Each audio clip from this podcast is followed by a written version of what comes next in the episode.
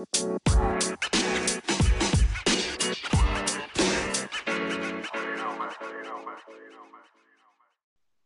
hallo unsere lieben Podcast-Hörer und herzlich willkommen zu einer neuen Folge von unserem Podcast. Ähm, ja, ich hoffe, es geht euch gut. Ich begrüße euch und ich begrüße auf der anderen Leitung den Marvin. Ja, hallo meine lieben Podcast-Freunde, auch von mir ein herzliches Willkommen zu unserer nächsten Folge. Und ähm, ja, ich freue mich wieder, mit euch heute äh, zu reden.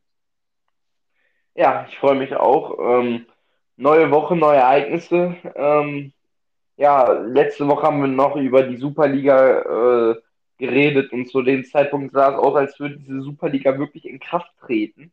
Und äh, ja, es sah so ein bisschen nach dem Ende des Fußballs aus, was also auf jeden Fall auf europäischer Ebene. Aber äh, jetzt weiß man mit dem heutigen Stand, dass das mit der Superliga eigentlich war. Denn ähm, nur ein Tag nach äh, Veröffentlichung dieser Super League ähm, sind da die ganzen Mannschaften schon ausgetreten. Das heißt, ähm, ja, die ersten, die dann ausgetreten sind von diesen zwölf Teams, waren, äh, meine ich, Manchester City und Chelsea. Dann sind alle englischen Top-Clubs nachgezogen, dann ist Atletico Madrid nachgezogen und so weiter und so weiter. Das heißt, die Superliga ist damit ja mehr oder weniger am Ende. Florentino Perez versucht sich noch irgendwie zu retten ähm, und die Superliga noch äh, bei Leben zu halten. Aber ähm, ja, das wird wohl nicht klappen. Denn die Fans haben da protestiert gegen, die, die Vereine haben dann halt auch protestiert dagegen. Und so hat man halt äh, sich dagegen äh, gewehrt. Ich meine, die Mannschaften, die jetzt eigentlich dabei treten wollen, haben eigentlich nur von dieser Aktion, erstens, diese Aktion hat zwei Sachen gemacht. Einmal einen massiven Image-Schaden für die Vereine, die da mitmachen wollten. Und ähm, ja, die Klarheit, dass es so eine Superliga wohl niemals geben wird. Ja, ähm, ja, ich denke auch, das war eigentlich von vornherein klar, dass das irgendwie nicht äh, mit diesen Sanktionen, die die UEFA da geplant hat, das nicht machbar ist. Und ähm, ja, man muss aber auch mal dazu sagen, ähm, dass ja rein vom Ding her, also vom Board her sind alle Mannschaften ja ausgetreten, aber rein vom Ding her ist noch keine Mannschaft ausgetreten, weil ähm, ich habe das gelesen, man, die Vereine müssen jetzt alle, das ist wahrscheinlich so das größte Problem, die Vereine müssen jetzt alle eine Summe zahlen, ähm, äh, um da auszutreten. Also die können da jetzt nicht einfach sagen, die treten aus, sondern die müssen Geld dafür bezahlen. Da handelt es sich jetzt auch nicht um einen kleinen Betrag. Ich weiß den Betrag nicht mehr genau, aber es war auf jeden Fall. 300 Millionen, glaube ich, circa. Ja, auf jeden Fall handelt es sich ja bei 300 Millionen jetzt nicht um einen kleinen Betrag, sage ich mal. Und äh, vor allem für so Mannschaften wie Barca, die halt hoch, sowieso schon hoch verschuldet sind und das eigentlich nutzen wollten, um die Schulden wegzukriegen, haben sie sich jetzt eigentlich ein Eigentor geschossen und noch mehr Schulden hervorgerufen, weil die müssen jetzt einfach mal so 300 Millionen bezahlen und das ist natürlich auch nicht super. Oh ja, ähm, ich denke mal, dass da auch davon dann der große, äh, der große Gewinner äh, Real Madrid ist, ne? Weil ich denke, dass die da auch mal ein bisschen von abbekommen. Ja, ich denke mal, der Florentino Perez ist der, der Strippenzieher und äh, wenn die dann, man weiß ja auch gar nicht, wo genau die das Geld dann hinbezahlen müssen. Und ähm, so korrupt wie die ganzen Leute da generell im Fußball sind, kann ich mir auch vorstellen, dass ähm, Flor Florentino Perez ähm, da einiges in, entweder in seine eigene Tasche fließen lässt oder in die Tasche von Real Madrid fließen lässt. Und ähm, ja, dann hat er doch eigentlich äh, das gemacht, was er eigentlich wollte. Mit der Super League wollte er sowieso nur äh, bewerkstelligen, dass Real Madrid sich von den Schulden befreien kann. Und ähm, ja, die Super League war der einzige Ausweg. Das hat nicht geklappt und jetzt äh, könnte er es halt äh, auf diese Art und Weise könnte das Geld äh, ja, kriegen. Und da wird, wird man auch sehen, aber was man ja weiß, ist, dass die Superliga nicht entstehen wird. Und das ist der, das Problem von den Vereinen. Und deswegen bin ich auch so froh, dass Bayern München ähm, da nicht mitgemacht hat, weil erstens hätten sie sich natürlich einen Image-Schaden äh, geholt. Man hätte ähm, jetzt die Summe zahlen müssen und ja, generell ist es einfach gut, dass Bayern und auch Dortmund da nicht mitgemacht haben. PSG hat da ja, denke ich mal, nicht mitgemacht, nicht aus dem rein sportlichen Aspekt, sondern weil ähm, die einen äh, Scheich als Investor haben und der aus Katar, meine ich, kommt und der dann auch bei der WM-Vergabe da eine gewisse Rolle gespielt hat und weil die FIFA ja so gegen die Super League war, war das ja alles so ein bisschen miteinander verknüpft und so weiter. Und ich glaube, das war halt auch ein Grund, warum PSG nicht mitgemacht hat bei der Superliga. Und ähm, ja, während Bayern und Dortmund ja auch klar äh, sich dazu geäußert haben, dass die Champions League ähm, die größte Herausforderung ist, hat PSG ja nicht so ein Statement abgeben wie die beiden Vereine. Und ähm, ja, deswegen äh, wird man mal sehen, was, was da noch zukommt. Da bin ich etwas froh, dass die Superliga nicht äh, in Kraft treten wird. Ja, das war ja generell eine ziemliche Eintagsfliege, hat sich ja schon während äh, der Bundesliga am Dienstagabend ähm, äh, hat sich diese News ja schon mehr und mehr aufgelöst. Da kamen die ganze Zeit eigentlich Meldungen rein, die haben sich äh, zurückgezogen, die zurückgezogen. Und ähm, ja, so war es ja eigentlich nur von ja, Mond, Sonntag auf Montag bis Dienstagabend, ja, so dieses Gerücht. Und ich bin auch sehr glücklich, dass es jetzt halt nicht stattgefunden hat. Und ähm, ja, und auch wie du schon gesagt hast, hat das ja eigentlich den Verein nur äh, Image-Schäden ähm, gebracht. Jetzt zum Beispiel auch bei Arsenal oder Tottenham ist es ja ganz massiv, wo es jetzt massive Fanproteste gegen äh, die äh, äh, gegen die Owner gibt, wo äh, die Fans wollen, dass sie den Verein nicht mehr äh, gehören, dass sie ihn verkaufen. Und äh, beispielsweise bei Arsenal habe ich gesehen, dass da der Spotify-Gründer ähm, im Raum steht, als neuer äh, Owner zu, also neuer Owner zu werden. Das heißt, ich glaube, der aktuelle Owner heißt irgendwie Krönecke oder so. Und dann würde dann der Spotify-Gründer ähm, da den Verein kaufen. Und das wäre, glaube ich mal, gar nicht mal so schlecht für Arsenal, weil ich denke, da wird auch viel Geld mitfließen. Ja. Ja, sehe ich, sehe ich genauso. Generell hat, wurde ja geleakt, ähm, was die Vereine der Superliga für Schulden haben. Man weiß natürlich nicht genau Summe, aber das ist ja wirklich schon, schon krass. Und ähm, ja, generell gab es aber auch von den Spielern einige Proteste gegen die neue Champions League-Reform, die ab der Saison 2024-25 in Kraft tritt, worüber wir letzte Folge auch schon was gesprochen haben. Zum Beispiel Ilkay Gündogan ist ein äh, schwerer Gegner von dieser Reform. Und ähm, ja, mehr Mannschaften sind dann in der Champions League. Es gibt keine richtige Gruppenphase. Das bedeutet mehr Mannschaften. Mehr Mannschaften heißt mehr Spiele, mehr Vermarktung mehr Geld. Und ähm, ja, da hat er auch äh, die UEFA stark kritisiert und hat gesagt, ja, warum ähm, hört man dann nicht mal auf die Spieler? Wir haben sowieso schon so viel, äh, so viele Spiele im Jahr und das ist eine enorme Belastung. Jetzt noch mehr Spiele, vor allem für Ilkay Gündogan, der in England spielt. Man weiß natürlich nicht, ob er dann noch dann, in, England spielen wird zu, zu der neuen Champions League Reform. Aber wenn man davon ausgeht, ist natürlich schon krass, wenn man bei einem Top-Club in England spielt, hat man mit der Premier League 36 Spiele im Jahr, man hat den FA Cup, man hat den ähm, Carabao Cup, also den zweiten äh, Cup in England, man hat die Champions League oder Europa League und man hat ähm, dann noch, je nachdem, wie weit man kommt, dann noch äh, Supercup-Spiele und so weiter. Und das sind dann ja Unmengen an Spiele plus Nationalmannschaft. Also das sind dann ja äh, wirklich, das sind dann Formen, die wirklich nicht mehr feierlich sind. Und äh, ja, deswegen macht man die Spieler vielleicht auch ein bisschen deswegen kaputt. Und es gibt auch einige, die sagen, die Super League ist genauso, oder die Champions League Form ist genauso schlimm wie die Super League. Das glaube ich jetzt nicht. Aber ähm, ja, muss man gucken, was da noch auch noch passieren wird. Ich glaube, dass diese äh, Reform auch bei Kraft treten wird. Aber dann muss man auch erstmal abwarten, äh, wie das halt auch für die Fans ist und wie äh, die Champions League äh, sich da weiterentwickelt. Ja, generell muss man ja jetzt erstmal gucken, wie sich das mit Fans entwickelt, vor allem auch im Stadion. Ähm, jetzt in England war ja am Wochenende, ähm, was war es, FA Cup Finale? Ne, Carabao Cup. Ja, Carabao Cup Finale. Ähm, und äh, dort waren ja wieder Fans. Auch in Niederlanden hat man ja schon gesehen, dass wieder Fans im Stadion sind. Hier in Deutschland sind wir ja leider etwas hinterher mit den Impfungen und so. Ähm, ja, müssen wir jetzt, ist ein ganz anderes Thema, da müssen wir jetzt nicht drüber diskutieren. Ähm, ja, deshalb wird es hier in Deutschland, denke ich mal, noch eine relativ lange Zeit dauern, bis wieder Fans ins Stadion dürfen. Aber man sieht zumindest in vielen anderen Ländern, dass es klappt und dass da so langsam wieder die Normalität zurückrückt. In England ja auch wieder so Clubs und sowas offen. Von daher ähm, hoffen wir auch, dass es hier in Deutschland halt bald schnell besser wird. Und ähm, ja, dann weiß ich nicht, ob du noch was zu dem Thema zu sagen hast, sonst äh, denke ich mal, würden wir dann direkt mal zur Bundesliga rüber switchen. Ja, ja, denn in der Bundesliga gab es jetzt ja auch, ähm, vor allem jetzt heute und gestern, ähm, einige News, was äh, ja, Positionen in den Bundesliga-Vereinen angeht. Und zwar, äh, nachdem Hansi Flick letzte Woche seinen Abschied vom FC Bayern äh, oder seinen Wunsch, den FC Bayern zu verlassen, bekannt gegeben hat, ähm, ja, kommt jetzt ein neuer Trainer zum FC Bayern, so wie es momentan viele äh, berichten. Und es soll wohl halt auch sehr wahrscheinlich sein, dass Julian Nagelsmann im Sommer zum FC Bayern München wechselt. Und zwar für, eine, äh, für einen Trainer echt hohe Summe, um die 25 bis 30 Millionen Euro werden geschätzt, muss äh, der FC Bayern hinblechen, um sich äh, Julian Nagelsmann äh, zu kaufen, aus seinem Vertrag bei Leipzig rauszuholen.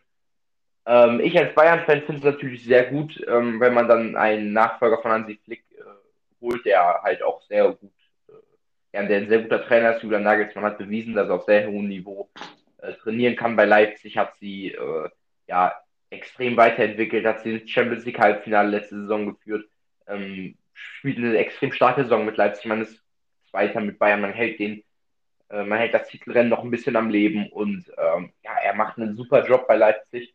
Hat es ja auch schon in Hoffenheim bewiesen, dass er aus einer Mannschaft, die abstiegsbedroht war, dass er die die Champions League geführt hat. Das ist ja unglaublich eigentlich. Und ähm, ja, man hat ja auch schon gewusst, dass Nagelsmann den Wunsch hat, den äh, zum FC Bayern zu wechseln. Das war ja schon mal vor zwei Jahren das Thema.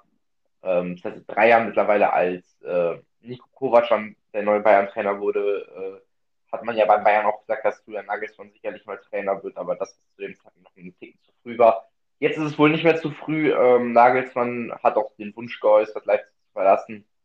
Und ähm, ja, finde ich natürlich sehr gut. Und bei Leipzig gab es ja nicht nur den Abgang, oder das steht ja noch nicht fest, aber es ist ja äh, sehr wahrscheinlich, dass Nagelsmann geht. Und zwar gibt es noch einen anderen ähm, ja, Wechsel bzw. Abgang bei Leipzig in der Führungsetage. Da kannst du dann ja was zu sagen. Ja, kurze Anekdote nochmal zu dem äh, mit Nagelsmann. Nagelsmann wäre dann nämlich mit Abstand der teuerste ähm, Trainertransfer, den es je gab. Äh, der teuerste bisher war 2011 von André Villas Boas, der von Porto zu äh, Chelsea gewechselt ist für 15 Millionen. Und das heißt, wenn dieser Transfer von Nagelsmann, der bis zu 30 Millionen Euro kosten soll, stattfinden würde, würde das die, das Doppelte des bisherigen teuersten Trainertransfers sein. Und das ist halt schon ein Brett. Und da ähm, ja, scheint Bayern aber viel in die Tasche greifen zu müssen, äh, zu wollen. Ja. Also, aber ich sag mal so, das hat Toni Kroos auch letztens gesagt, wenn man 220 Millionen für einen Top-Spieler ausgibt, kann man auch 30 Millionen für einen Top-Trainer ausgeben. Ja, genau. Also natürlich, na, natürlich ist es an sich viel zu viel, aber ich meine, wenn man das mal ins Verhältnis setzt, äh, hat der Trainer eine der wichtigsten, wenn nicht die wichtigste Position im Team. Sieht man ja auch bei Hansi Flick hat man das ja gesehen. Äh, bei Bayern äh, unter Kovac war man äh, weit von Topleistungen entfernt. Man verliert in einer Woche 5-1 gegen Frankfurt, eine Woche später gewinnt man 4-0 gegen Dortmund. Das zeigt ja ein wie viel der Trainer auslösen kann. Und ähm, ja, also wie gesagt, ich freue mich sehr, falls Julian Nagelsmann jetzt äh, zu den Bayern wechseln sollte. Wonach ja. ja, genau. Und ähm, wie du schon angesprochen hast, war es ja nicht die einzige äh, ja eigentlich schon Vorentscheidung bei Leipzig, sondern offiziell ist heute auch geworden, dass der Sportdirektor Markus Krösche Leipzig verlässt, der ja die letzten Jahre da eine sehr, sehr wichtige Rolle ähm, eingenommen hat und was auch meiner Meinung nach ein wenig überraschend ist, wenn man sich mal ansieht, die Interviews vor allem auch der letzten äh, ja, zwei, drei Tage, wo äh, Krösche sich ja auch, äh, also der letzten zwei, drei Spieltage meine ich natürlich, wo Krösche sich ja erstens äh, für seine Person eigentlich ziemlich klar ausgesprochen hat, dass er keinen Grund sieht, von Leipzig wegzugehen. Und auch äh, für Nagelsmann äh, genau dasselbe eigentlich gesagt hat. Und äh, da kommt das ja natürlich jetzt ein bisschen überraschend, dass er da verlässt, vor allem auch, weil er bei Leipzig ja eigentlich eine gute Zukunft hat. Und ähm, ja, was jetzt so die erste äh, Sache wäre, wo man halt denkt, wo er hingeht, könnte halt Frankfurt sein, die mit äh, Freddy Bobic natürlich einen äh, Träger des Erfolgs verloren haben. Und da wäre Markus Krösche natürlich ein guter Ersatz. Aber da ist halt auch die Frage, ob er nicht vielleicht auch woanders hingeht, weil ich meine, so, was zieht, was zieht ihn jetzt persönlich ähm, von Leipzig, wo er Ambitionen hat, in der Champions League mitzuspielen und Ambitionen hat, die Bundesliga zu gewinnen, zu Frankfurt, wo man äh, sorry, aber da, da kann ja wirklich höchstens eine gute Euroleague-Saison bei rumkommen oder vielleicht mal wie diese Saison ein Kampf um die Champions League. Aber mehr sehe ich halt bei Frankfurt aktuell auch noch nicht, weil bei Frankfurt auch halt eine Mannschaft ist, wo man die Leistungsträger nicht unbedingt halten kann. Das hat man ja zum Beispiel auch vor ein paar Jahren gesehen, wo sie die gute Euroleague-Saison hatte mit Jovic, Rebic, ähm, Alea und wie sie alle hießen. Die sind ja dann alle gegangen und äh, deshalb so genau wird es auch mit einem Kostic sein. Also ich glaube nicht, dass Frankfurt Kostic noch lange halten wird. Oder auch ein André Silva wird ja auch, ist sogar bei Dortmund im Gespräch. Und ähm, ja, ich bin mal gespannt, wie sich das bei Leipzig entwickelt. Generell auch für Nagelsmann äh, wurde ja eigentlich schon gesagt, falls er gehen sollte, steht Jesse Marsch in den Startlöchern, der aktuell, glaube ich, äh, bei Red Bull New York Trainer ist, soweit ich weiß. Ich meine, ich bin mir nicht sicher, weißt du es? Also da kenne ich mich auch im Echt nicht so gut aus. Also, Also, also ich meine, ja, ich meine aber auf jeden Fall, dass er da, äh, meine ich, hingegangen ist äh, vor ein, zwei Jahren. Und äh, ja, ist ja auch egal. Auf jeden Fall wurde halt gesagt, dass er äh, in den Startlöchern steht. Und ja, dann äh, muss man mal sehen, was so bei Leipzig läuft. Auch mit Upamecano und Konate natürlich zwei wichtige Säulen der Abwehr verloren. Und ähm, ja, da muss, denke ich mal, ähm, nächstes Jahr äh, geguckt werden. Auch in der Transferphase muss geguckt werden, wie Leipzig sich da verstärkt. Auch äh, zum Beispiel ein Marcel Sabitzer, der ja seit Jahren Leistungsträger bei Leipzig ist, ähm, steht ja auch noch in den Sternen, wo ja oft, glaube ich, bei Tottenham im Gespräch war oder auch bei anderen äh, ähm, Premier League-Mannschaften. Und da ist auch, steht auch noch in den Sternen, was mit ihm passiert. Und dann bin ich mal gespannt, wie sich das da bei Leipzig die nächsten Wochen und vor allem auch in der Sommertransferphase entwickelt. Und ähm, ja, aber es war nicht die einzige Trainer- bzw. ja, sportliche Entscheidung. Nämlich ist heute auch bekannt geworden, dass Heiko Herrlich bei Augsburg rausgeschmissen wurde, ähm, was äh, auf Resultat der letzten Leistung geschehen ist, auch gegen Köln ja, was mich natürlich sehr gefreut hat. Eine meiner Meinung nach sehr, sehr schwache Leistung von Augsburg. Und ähm, ja, wahrscheinlich soll dann Markus Weinzieher, der ja auch schon mal ähm, früher Trainer bei Augsburg war und auch bei Schalke 04, Nachfolger von ähm, Heiko Herrlich werden. Und ja, ist natürlich jetzt knapp. Drei Spieltage vor Ende der Saison im Abstiegskampf ist Augsburg ja jetzt eigentlich auch wieder mittendrin. Und ähm, ja, ist natürlich eine harte Entscheidung, jetzt drei Spieltage vor Schluss nochmal einen Trainerwechsel, aber mal gucken, wie es läuft. Ja, äh, bin ich auch mal äh, ja, sehr gespannt. Generell da unten im Keller. Wird ziemlich eng mit, äh, mit Köln, ähm, ja, Berlin, Bielefeld und leider jetzt auch wieder Werder Bremen. Die, Augsburg kann man auch äh, ja, dazu zählen. wen? Augsburg kann man jetzt auch mittlerweile noch dazu zählen. Ja, ja, ja, Augsburg noch, ähm, ja, muss man, muss man mal abwarten. Ich hoffe, dass äh, Bremen sich wieder aus der Krise erholen kann, aber da macht es für uns dann leider nicht aus nach der 3-1-Niederlage in, in Berlin bei Union. Ähm, ja, muss man abwarten. Ähm, ja, und dann denke ich mal, würden wir zum Spieltag unter der Woche kommen. Und zwar ist dann nämlich auch der erste Absteiger bekannt äh, geworden. Und zwar, äh, ja, Schalke ist äh, nun endgültig weg, endgültig abgestiegen nach einer wieder mal extrem schwachen Leistung gegen Arminia Bielefeld hatte man äh, 1-0 verloren und äh, ist nun offiziell nicht mehr in der ersten Liga und dann gab es ja auch einige Ausschreitungen. Ähm, generell kann man da ja auch viele Videos sehen, wie Fans äh, spielen oder wenn man die überhaupt Fans nennen kann, äh, Spielern hinterherlaufen und äh, sie jagen und äh, sollen wohl Autos zerstört haben von Spielern, Spieler geschlagen haben, getreten haben. Und ja, wie das letzte ja, behandelt haben, äh, gibt es auch Videos, wie Marc Uth verfolgt wird ähm, und äh, übelste Beleidigungen hinterhergerufen werden und ähm, ja, komplett unter, unter der Würde. Natürlich kann man sauer sein und auch Wut haben über die Leistung von Schalke, aber das ist noch lange kein Grund. Also welche Vollidioten warten denn um halb zwei da, dass um halb zwei nachts, dass ein Bus kommt, ähm, hauen den Spielern aufs Maul und äh, ja, geht gar nicht. Äh, wurde ja auch, hat ja auch ein Schalke-Spieler gesagt, der anonym bleiben wollte, dass sie Angst hatten, dass sie weggerannt sind, dass sie geschlagen wurden. Und ähm, ja, einige Spieler haben auch gesagt, dass sie nie wieder für Schalke spielen wollen. Das ist auch verständlich, meiner Meinung nach. Ähm, ja, ich hoffe äh, für Schalke, dass sie den Wiederaufstieg schaffen, weil ich bin Schalke-Sympathisant. Ähm, jetzt nicht so, weil ich die Mannschaft besonders geil finde, sondern weil ich finde, dass Schalke einfach ein Malocher-Verein halt auch ist und der in die Bundesliga gehört. Deswegen finde ich es auch schade, vor allem halt auch dann mit dem, mit dem emotionalen Interview von Gerald Asamoah, der der Einzige wirklich ist, der Schalke lebt und liebt. Und äh, das fand ich sehr, sehr, sehr schade. Und äh, ja, äh, wird man, wird man mal sehen, was äh, so passiert dann noch unten im Keller, wer sich, äh, wer noch direkt absteigt, wer auf einen anderen Relegation, also wer auf den anderen Abstiegsplatz kommt, wer auf den Relegationsplatz kommt. Muss man abwarten. Ich würde mich äh, sehr freuen, wenn Bremen sich retten könnte. Ähm, aber muss man mal abwarten. Vor allem jetzt mit Hertha weiß man ja auch nicht, was für Leistungen sie bringen nach äh, der Quarantäne. Und ähm, ja, für mich als Bayern-Fan war es eine sehr, äh, ja, ja, was soll man sagen, eine durchwachsene Woche. Nach dem äh, Sieg in, in äh, Wolfsburg konnte man noch einen Sieg zu Hause, einen souveränen Sieg zu Hause gegen Leverkusen folgen lassen. Und da Leipzig gegen Köln äh, verloren hat, äh, war ich mir, war ich der festen Überzeugung, dass man jetzt die, die Meisterschaft eintüten kann in Mainz, aber wirklich nach einer desaströsen Leistung, also muss man wirklich mal sagen, eine ganz schwache Leistung von Bayern, auch eine gute Leistung von Mainz, das will ich gar nicht, die Leistung will ich gar nicht schmälern, aber eine absolute, ja, schlechte Performance von Bayern, die hat dann die Meisterschaft ein bisschen vertagt, damit verloren hat und Leipzig gewonnen hat, hat man jetzt noch bei drei Spielen sieben Punkte Vorsprung.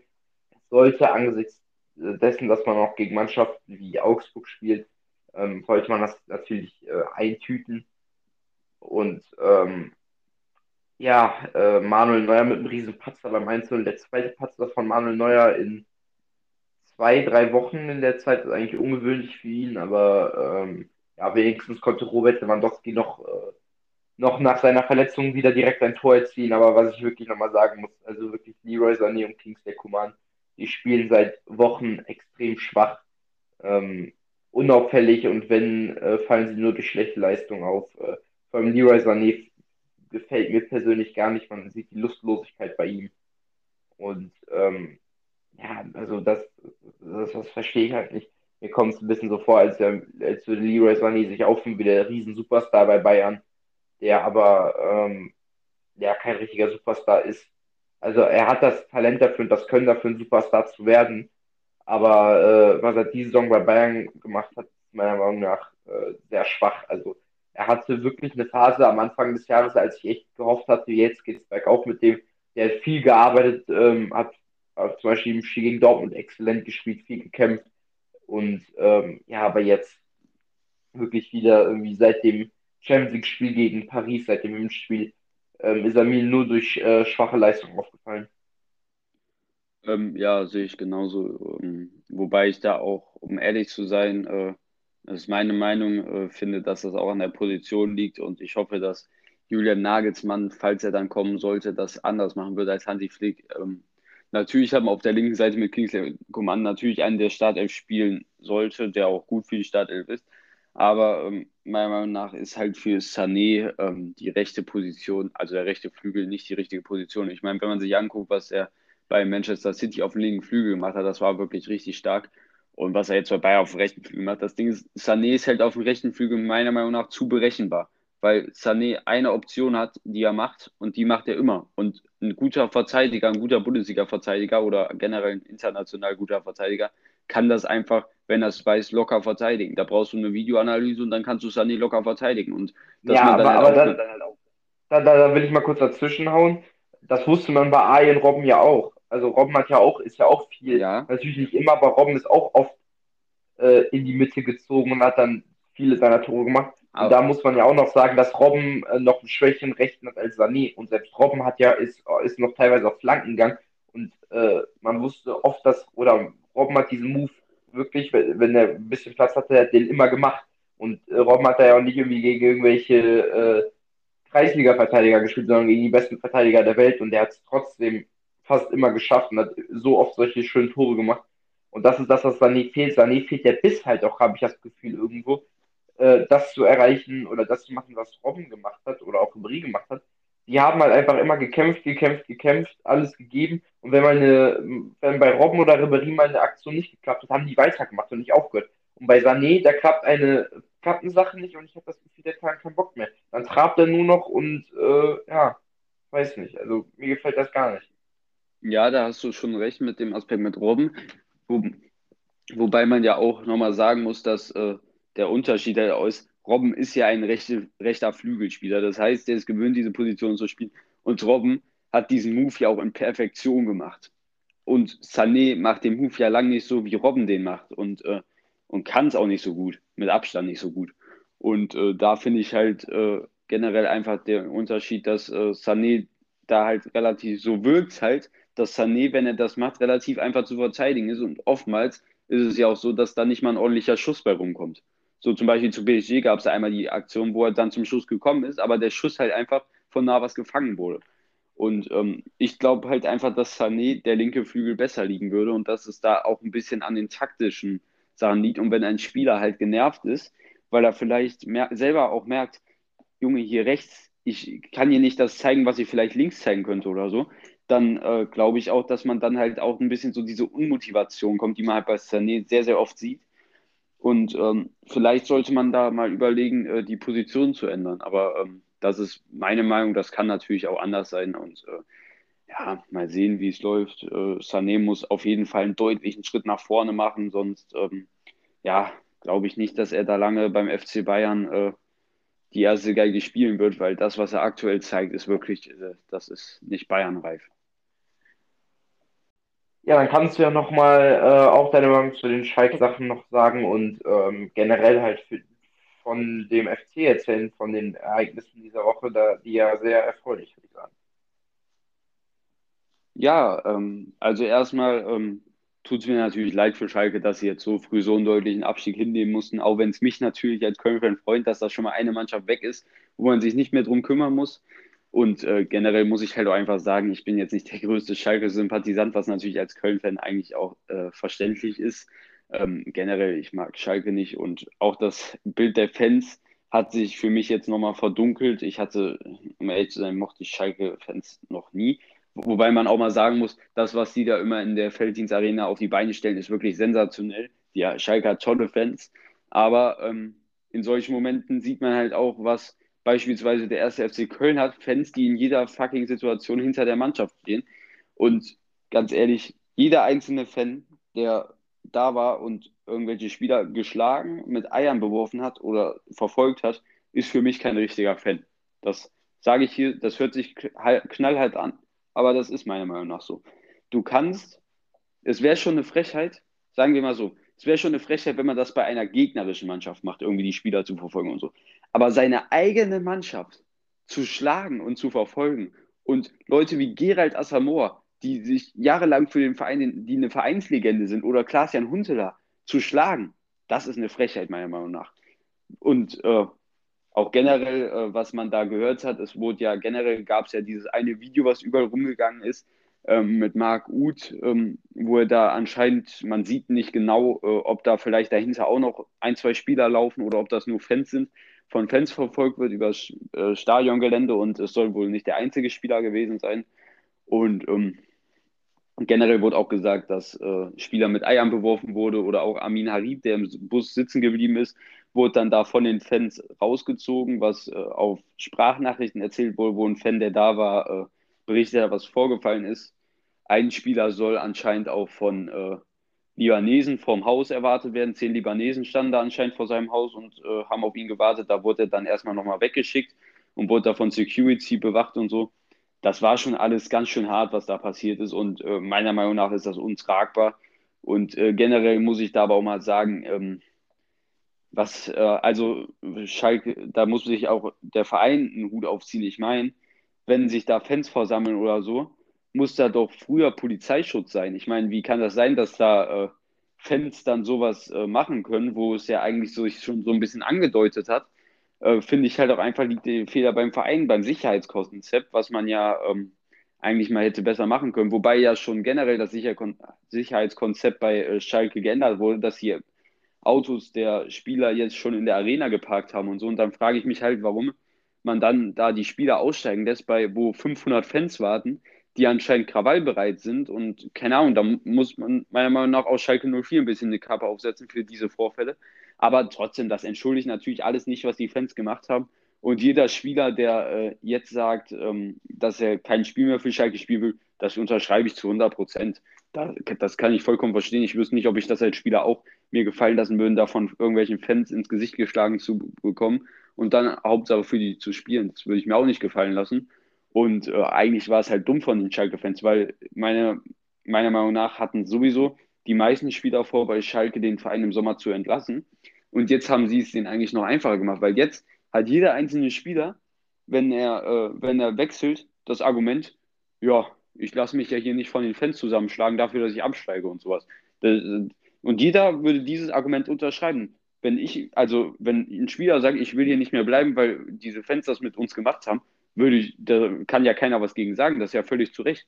Und ähm, meiner Meinung nach ist es einfach eine Frechheit, was die Schalke-Fans sich da geleistet haben. Und äh, da muss es auch die, ich hoffe, dass da ordentlich viele bestraft werden. Zum Beispiel auch Marc Uths Auto wurde ja zerschlagen, ähm, weil so wurde es berichtet, er eine Köln-Tasche hinten auf dem Rücksitz hatte, was ich eigentlich ein bisschen lustig finde, aber ähm, natürlich ist es scheiße, da irgendwelches menschliches Eigentum zu zerschlagen. Und ähm, ja, das ist einfach eine Frechheit, was die Schalke-Fans sich da geleistet haben. Aber mehr braucht man da, denke ich, jetzt auch nicht zu sagen, weil das, ist, das hat einfach gar nicht so viel Aufmerksamkeit verdient. Und ich hoffe, dass jeder einzelne Fan da hoffentlich seine gerechte Strafe kriegt, wenn man die irgendwie ausfindig machen kann. Und ähm, ja, damit würden wir das Thema belassen und lieber zu einem freudigen Part für mich, ja, die letzte Woche eigentlich kommen. Der hat nämlich angefangen am Dienstag, äh, ja, am Abend, am frühen Abend um 18.30 Uhr hat Köln gegen RB Leipzig gespielt. Ähm, hatte eine ziemlich schwache äh, erste Halbzeit, wo man auch sagen muss, dass Leipzig das enorm stark gemacht haben. Also wie die da gepresst haben, wie die da angelaufen sind, die haben so einen Druck gemacht, da hatte Köln auch einfach keine Chance nach vorne zu spielen.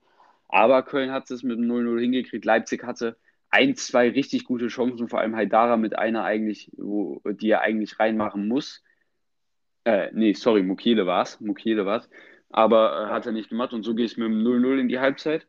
Und dann gab es halt in der zweiten Halbzeit äh, sehr früh, nach anderthalb Minuten war es, glaube ich, äh, die Kölner Führung. Gut rausgespielt, Flankentor, Hector mit dem Kopfball. Ähm, Gulaschi äh, ohne Chance war einfach gut gespielt. Upamecano hatte vielleicht einen leichten Stellungsfehler, weil Hector war da halt schon ziemlich frei.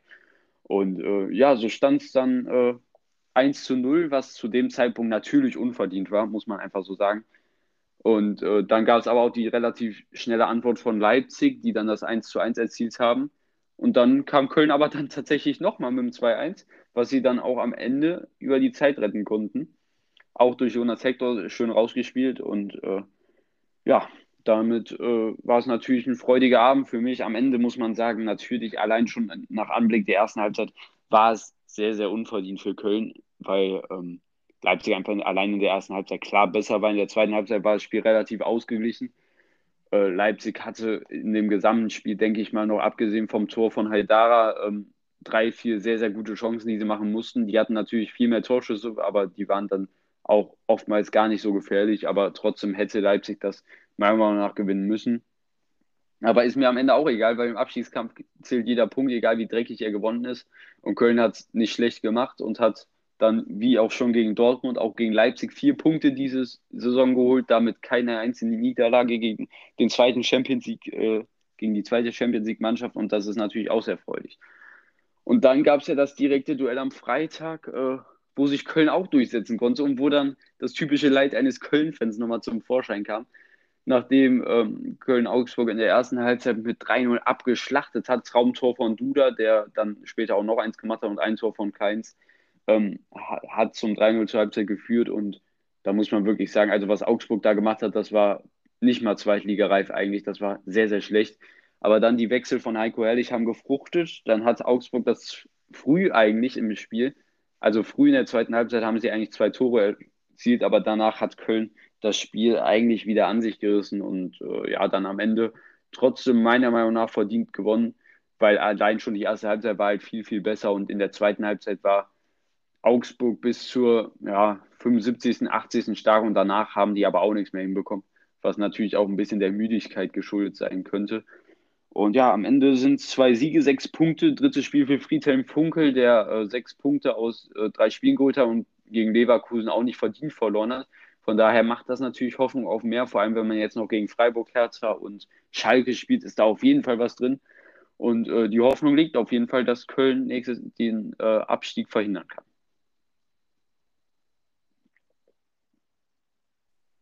Ja, sehe ich, sehe ich genauso. Also starke Leistung im Spiel gegen Augsburg, nachdem man das 3 zu 2 relativ früh bekommen hat, dass man über die, über die Bühne zu bringen, ist schon nicht schlecht. Ähm, ja, Friedhelm Funkel, der neue Trainer, Effekt hat dann wohl beim FC eingeschlagen und ähm, ja, der mal wieder gute Chancen, die Klasse zu halten. Da bin ich auf jeden Fall sehr gespannt. Und ähm, ja, in, das Titelrennen ist noch nicht entschieden, der Abschiedskampf ist noch nicht entschieden und die Champions League Plätze auch nicht, denn ähm, ja, äh, beide Mannschaften, die neben, äh, neben Bayern und Leipzig auf dem Champions League Platz spielen, haben verloren, nämlich äh, Wolfsburg im direkten Duell gegen Dortmund und Frankfurt hat äh, von Leverkusen eins auf, auf die Mütze bekommen.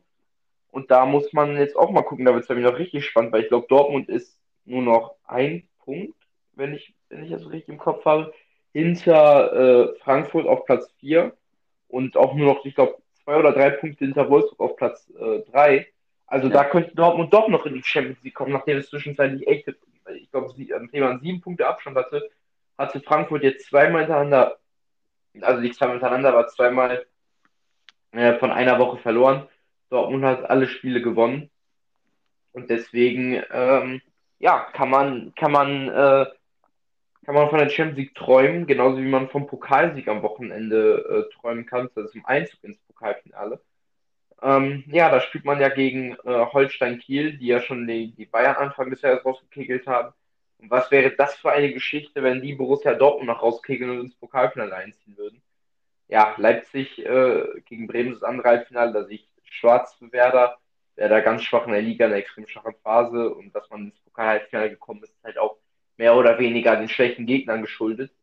Und ähm, ja, natürlich ist es nochmal wichtig fürs Geld, dass man so weit gekommen ist, aber ähm, ja, generell sieht es jetzt bei Dortmund alles besser aus. Man hatte auch äh, ja, unter der Woche gegen Union gewonnen. Zwar meiner Meinung nach fast glücklich durch einen äh, erfundenen Elfmeter von Marco Reus, also meiner Meinung nach eine klare Spalte gewesen. Ähm, ja, Haaland hat den Elfmeter zwar verschossen, aber Reus konnte dann im Nachsetzen den Ball über die Linie drücken. Und äh, ja, so hat man das Spiel natürlich 2-0 gewonnen, aber Union hat, hat am Ende natürlich die, die, die, die Abwehr was höher gestellt und hinten aufgemacht, weil sie äh, auf 1-1 gehen wollten. Dann haben sie 2-0 noch kassiert. Äh, war natürlich sehr bitter für Union, aber Dortmund ist jetzt mal wieder super da. Und dann würde ich mal, generell hat ja gerade schon den DFB angeteasert, würde ich mal unsere Final-Predictions raushauen. Also es ist, glaube ich, ganz klar, äh, was wir da sagen. Also ich fange mal an, ich sage ja ganz einfach, Dortmund-Leipzig wird das Finale sein. Also da wird es kein, äh, keine andere Meinung meiner Meinung nach geben. Nee, sehe ich genauso wie du. Ähm, ja, Dortmund-Leipzig wird das Finale sein. Ich bin auch ähm, jetzt im Halbfinale bin ich für Leipzig, aber im anderen Halbfinale bin ich sogar für Holstein Kiel, weil einfach ähm, Kiel ähm, wegen Handball auch und das ist so ein bisschen so eins und da bin ich eher für Holstein Kiel sogar, aber auch Dortmund würde ich es natürlich gönnen, wenn äh, sie weiterkommen und vielleicht auch das Finale gewinnen. Auch im Finale bin ich da eigentlich relativ neutral. Ich mag Leipzig wirklich sehr. Ich würde es denen gönnen, äh, dass sie einen Titel mitnehmen, vor allem für ihre Leistung diese, diese Saison und auch schon die letzte Saison gezeigt haben und über jetzt schon längere Zeit zeigen, wäre es natürlich mal verdient, den ersten Titel zu holen. Und ähm, aber auch für Dortmund wäre es natürlich schön, einen Titel zu holen, allein schon, weil es jetzt die letzte Zeit nie mit der Bundesliga geklappt hat. Einfach jetzt mal äh, nochmal einen Titel zu gewinnen und äh, auch für, das habe ich schon äh, letztens gesagt zu dir und ein paar Freunden, ich will einfach mal sehen, wie der Erling Haaland da einen Pokal in die Höhe hebt, was er ja, glaube ich, auch noch nicht auch so oft gemacht hat, vor allem nicht in so einem sage ich mal, natürlich in Österreich, aber jetzt in so einem äh, guten Fußballbereich wie Deutschland hat er äh, sowas ja noch nie gemacht. Und das würde ich natürlich gerne mal sehen. Und ähm, ja, ich bin auf jeden Fall gespannt. Ich glaube, uns erwartet ein spannendes Finale. Und ähm, aber wie gesagt, der DFB-Pokal schreibt seine eigenen Gesetze, wie du ja auch schon gesagt hast. Holstein Kiel hat ja auch schon FC Bayern rausgekegelt. Es kann alles passieren. Ähm, da können Mannschaften auf einmal richtig groß werden. Holstein Kiel ja auch noch in der zweiten Liga im Aufstiegskampf, der ja auch sehr, sehr spannend ist, wo man ja auch äh, sagen muss, dass da von 1 bis 8, äh, ja, wobei, also man muss halt schon sagen, dass Bochum eigentlich so gut wie durch ist, aber vor allem da geht es vor allem um den Relegationsplatz, wo ja von 3 bis 8 eigentlich noch alle draufkommen können. Ich meine, äh, St. Pauli und Heidenheim haben vier, St. Pauli vier Punkte und Heidenheim drei Punkte weniger als Hamburg. Jedoch haben die auch schon ein Spiel mehr, deshalb muss man die ein bisschen rausnehmen. Aber beispielsweise Holstein Kiel, die wir gerade schon angesprochen haben, haben drei Spiele weniger als der HSV und nur zwei Punkte weniger als der HSV. Das heißt, äh, für die ist noch einiges drin, vielleicht auch in Richtung Platz zwei, wo Kräuter Fürth aktuell steht.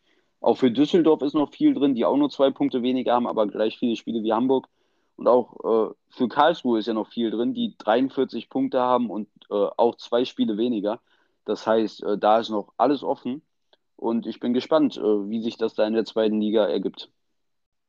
Ja, also, äh, ja, zweite Liga wird sehr, sehr interessant im Aufstiegsrennen, aber halt auch im Abstiegsrennen, wo Osnabrück wieder mal ja, Punkte liegen lassen hat, man in der 90. unter der Woche äh, noch einen Ausgleich kassiert gegen Paderborn. Der Sieg wäre sehr wichtig gewesen. Und jetzt ist man ja drei Punkte auf, auf Fehlen auf Platz 16.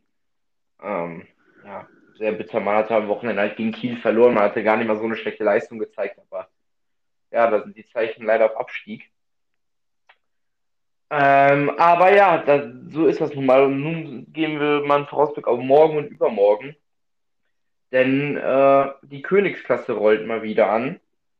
Und zwar wir spielen Chelsea gegen und äh, Manchester City gegen Paris Saint-Germain. Das erste Spiel äh, Real Chelsea in Madrid. Und ähm, da äh, würde ich dir mal deinen Tipp überlassen. Wie geht denn das Spiel aus? Also erstmal ähm, generell können wir mal so ein bisschen darüber reden, äh, wer hier für welche Mannschaft ist. Und ähm, ja, da hat sich meine Meinung so ein bisschen geändert. Ich war für Real, aber jetzt auch vor allem durch Perez ähm, bin ich ziemlich genervt auf Real und äh, bin daher jetzt auch für Chelsea, weil äh, vom PSG und Man City halte ich generell nichts und deshalb äh, bin ich für Chelsea und äh, vielleicht können sie ja ihren nächsten CL-Titel nach 2012 gegen Bayern äh, holen und äh, ja, wäre natürlich auch so eine kleine Abrundung auf dieser Saison, die schwach angefangen hat mit Lampard und dann durch Tuchel eigentlich ja richtig stark wurde und ähm, ja, ich bin sehr gespannt, wie das Spiel morgen ausgeht. Natürlich Real in der Liga wieder mit einer nicht guten Leistung, haben nur unentschieden gespielt, meine ich. Und ähm, Chelsea mit einem 1-0, Timo Werner hat wieder getroffen. Und ich bin sehr gespannt, äh, ob Chelsea das packt. Aber ich denke jedoch, dass es im Heimspiel äh, da ein 2 zu 0 für Real äh, gibt und dass Chelsea dann im Rückspiel irgendwie versuchen muss, das aufzuholen. Und am Ende denke ich aber trotzdem auch, dass Real weiterkommt. Und im zweiten Halbfinale denke ich, dass es sich im Hinspiel auf ein Unentschieden, ein 1 zu 1 rausläuft. Ja, ich tippe ähm, ersten Hinspiel. Und zwar sage ich, dass äh, Chelsea mit ganz eklig spielen wird ähm, und äh, defensiv spielen wird und äh, das Spiel geht ein, wird 1 zu 1 ausgehen. Und das Rückspiel, da kann ich jetzt auch schon mal sagen, wird 0 zu 0 ausgehen und so wird Chelsea weiterkommen. Ich bin mir nämlich sicher, dass irgendwie Chelsea irgendwie das schafft. Chelsea, ich bin mir, ich habe irgendwie, ich habe es im Gefühl, dass Chelsea die Champions League gewinnt. Ähm, ich habe schon vor ein paar Wochen gesagt, als sie im Viertelfinale oder im Achtelfinale waren, habe ich gesagt, die gewinnen dieses Jahr die Champions League.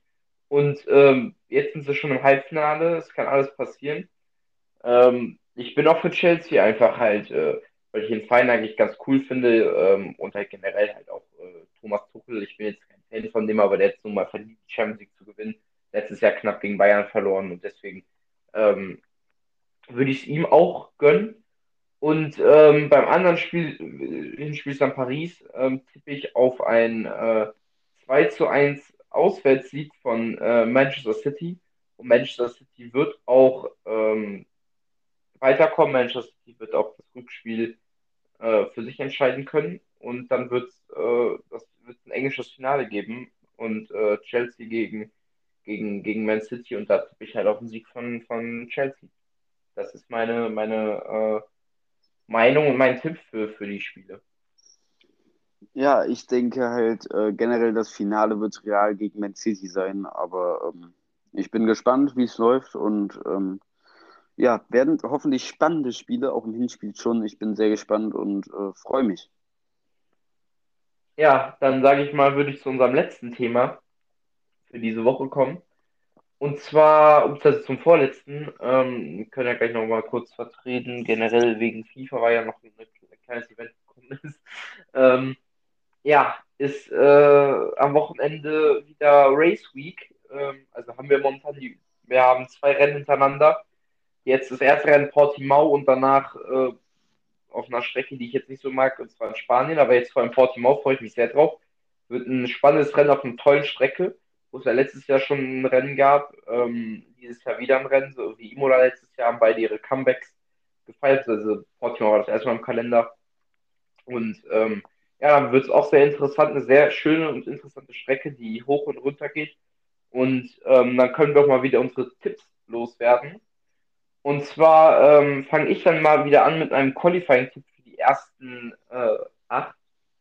und fürs Rennen auch für die ersten acht. Und zwar im Qualifying sehe ich äh, Max Verstappen auf der Pole Position einfach, äh, weil er das Selbstvertrauen nach dem äh, zweiten Rennen, nach dem Sieg in Imola mitnimmt, äh, ein super Wochenende gehabt. Das ging kein Fehler am Quali, aber mit einem super dominantes Rennen, super Vorstellung. Er hat das beste Auto und er ist äh, mit Hamilton und Leclerc der beste Fahrer meiner Meinung nach im Feld. Ähm, und wenn Verstappen selbstlos sein, dann wird er es schaffen. Er wird sich die Pole holen vor Lewis Hamilton und ähm, vor Sergio Perez. Auf Platz 4 tippe ich mal wieder meinen alten Freund Charles Leclerc hin, der in den äh, ja, ersten beiden Rennen auch schon auf Platz 4 war und auch letztes Jahr auf, äh, auf der 4 war. Also da eigentlich ist, wo das Auto es nicht verdient hatte zu sein. Auf Platz 5 sehe ich äh, Lando Norris. Auf Platz 6 äh, sehe ich äh, den guten alten äh, Valtteri Bottas. Auf Platz 7 Carlos Sainz und auf Platz 8 Daniel Ricciardo. Ich sehe die beiden noch immer noch ihre, hinter ihren Teamkollegen, ähm, da sie halt einfach ähm, ja, sich noch mehr ans Auto gewöhnen müssen.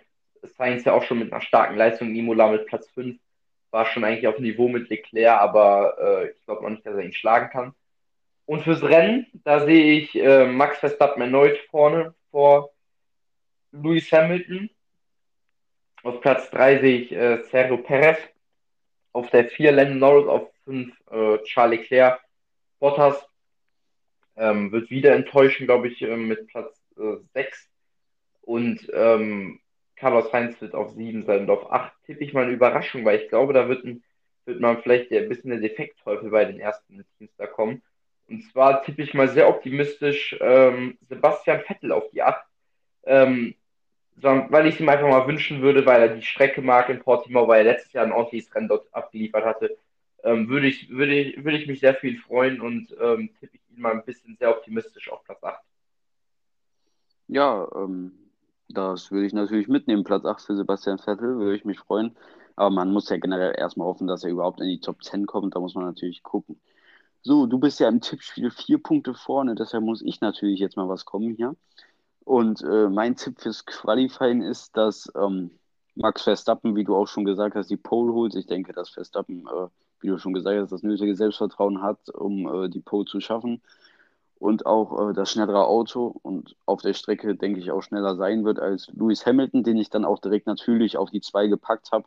Ja, der äh, vor Sergio Perez bleibt und auch vor seinem Teamkollegen natürlich. Ähm, äh, und ich sage halt, dass Perez auf drei ist. Und ich sage nicht, dass Bottas auf vier ist, sondern Lando Norris, der ja auch schon in äh, Imola ein starkes Qualifying gezeigt hat. Und ich denke auch, dass er diese Woche wieder vor ähm, Valtteri Bottas sein wird, der dann. Ich hatte Leclerc auf 4. Ich hatte Leclerc auf 4 und Bottas auf 6.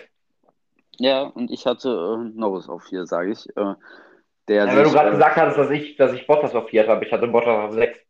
Also ja, okay, Entschuldigung.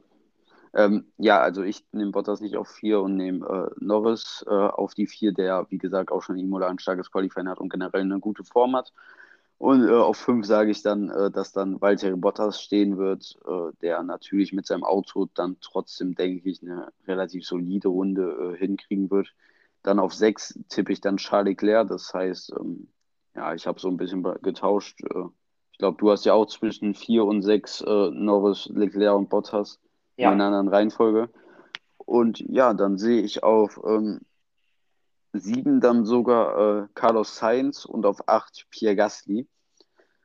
Und im Rennen sage ich, dass äh, Max Verstappen den Stahl-Zielsieg holt und äh, Hamilton auch klar Zweiter wird. Sergio Perez sehe ich auf a 3. Und ich sage, dass äh, Lando Norris sich gegen Bottas halten kann und Norris Vierter wird, äh, Bottas Fünfter. Dann Leclerc auch seinen sechsten Platz behält. Gasly äh, wird sich aber den Carlos Sainz schnappen und äh, wird dann siebter und Carlos Sainz achter. Das ist mein Tipp und ähm, ich bin gespannt, ähm, was das Rennwochenende wird. Ich hoffe natürlich, dass ich mindestens mal vier Punkte mehr hole als du, um wieder zumindest gleich zu sein. Aber das wird sich zeigen.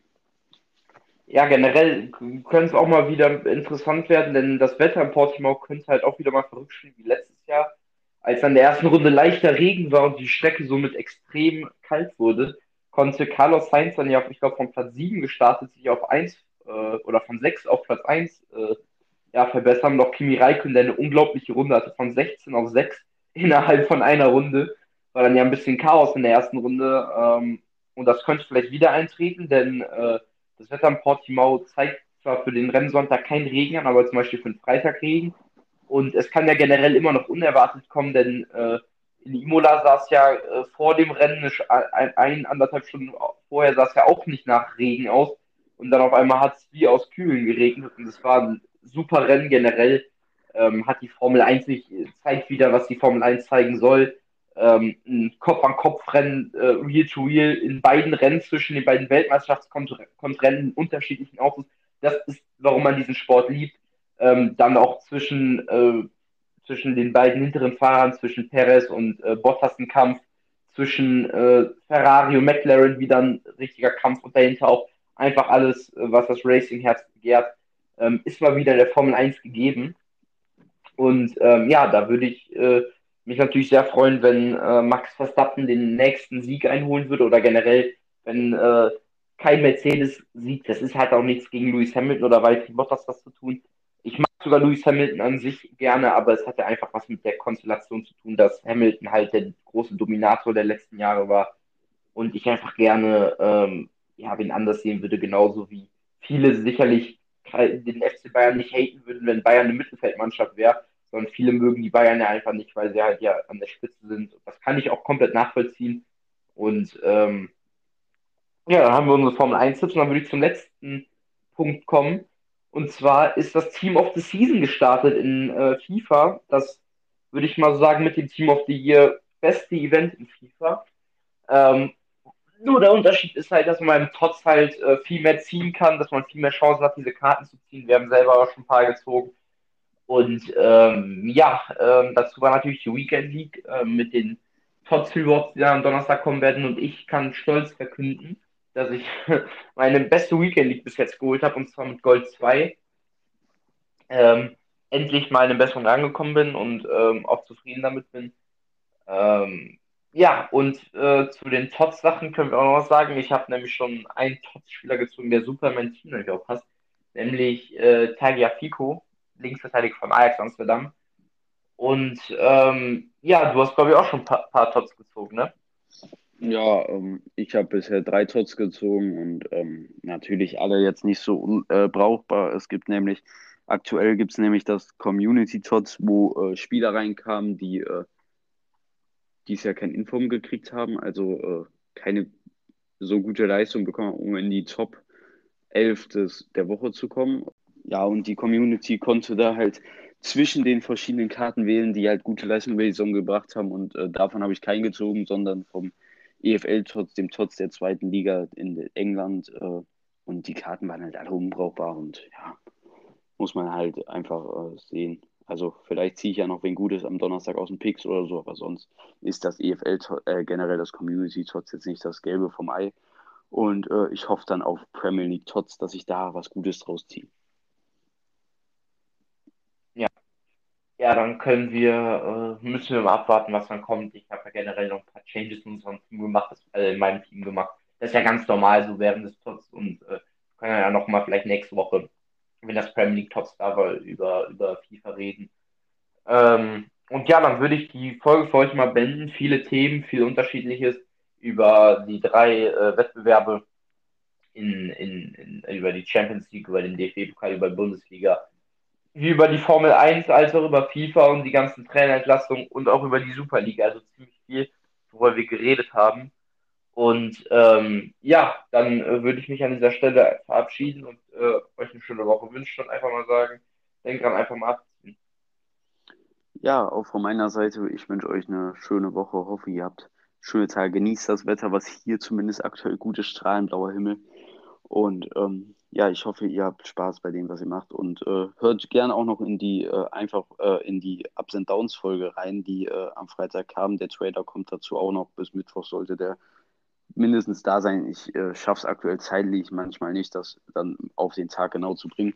Aber äh, für diejenigen, die sich sowas vielleicht gerne angucken, äh, wird er auf jeden Fall noch kommen. Mir macht es auch Spaß, sowas zu machen. Und äh, ja, damit würde ich mich dann auch verabschieden und äh, wir hören uns nächste Woche ähm, Montag, äh, Mittwoch, Entschuldigung, wieder. Und natürlich auch nächste Woche Freitag, wo es dann über den FC Schalke geht, ähm, nach dem Abstieg, äh, werden wir dann darüber berichten.